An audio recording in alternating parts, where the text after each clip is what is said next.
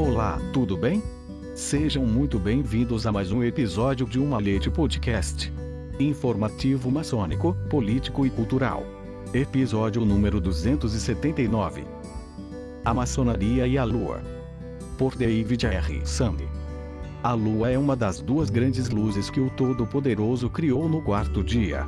Lemos no livro de Gênesis 1 e 16. E Deus fez dois grandes luminares, a luz maior para governar o dia, e a luz menor para governar a noite.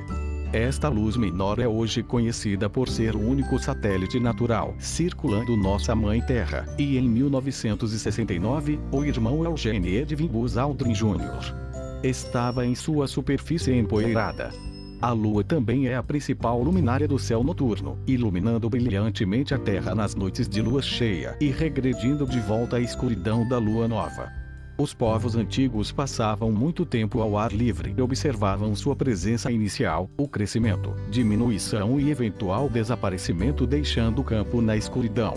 Foi por essas observações do ciclo regular da Lua que eles mediram o tempo solstícios e equinócios já foram celebrados nas datas da lua nova ou cheia mais próxima.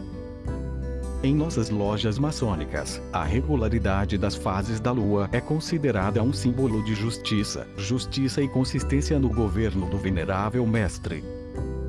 No entanto, a lua não produz luz própria, apenas o reflexo da luz do sol.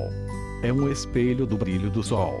Olhar para a lua é análogo à introspecção, Assim como não podemos olhar diretamente para o sol brilhante, não podemos olhar diretamente para nós mesmos. Para observar nossos próprios rostos, devemos olhar em um espelho. O primeiro vigilante pode ser visto como um reflexo do venerável mestre. Isso é evidenciado por sua reflexão das ordens do venerável mestre, relatando o mesmo ao segundo vigilante no sul.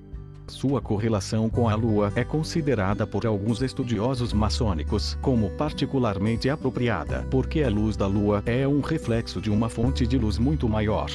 Outra associação digna de nota da Lua com a maçonaria é de uma época muito anterior, de um estilo de vida rural e agrário antes dos dias dos subúrbios, automóveis, postes de luz, em uma época em que tantos maçons estavam envolvidos na agricultura, viajar muitos quilômetros para participar de uma reunião da loja à noite poderia ser um empreendimento de mau presságio.